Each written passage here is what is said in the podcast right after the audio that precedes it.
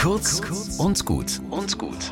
Heute mit Pfarrerin Katharina Chemnitzer. Im Zug sitze ich neben einem älteren Herrn. Er hat noch eine weite Reise vor sich. Er will ins Ausland zur Konfirmation zu seinem Enkel. Und dann fängt er zu erzählen an.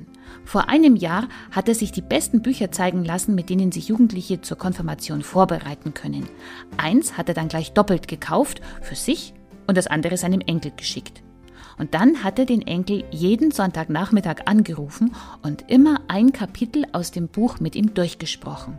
Hat von seinem Glauben an Jesus erzählt und den Jungen erzählen lassen, was er glaubt. Hat Fragen gestellt und sich fragen lassen. Hat vom Beten gesprochen und hat mit dem Jungen überlegt, wie junge Menschen heute beten. Hat ihm Lieder vorgesungen und sich Links schicken lassen vom Enkel zu YouTube-Videos, die er gut findet. Die Augen des Mannes leuchten, als er das erzählt. Er ist so stolz.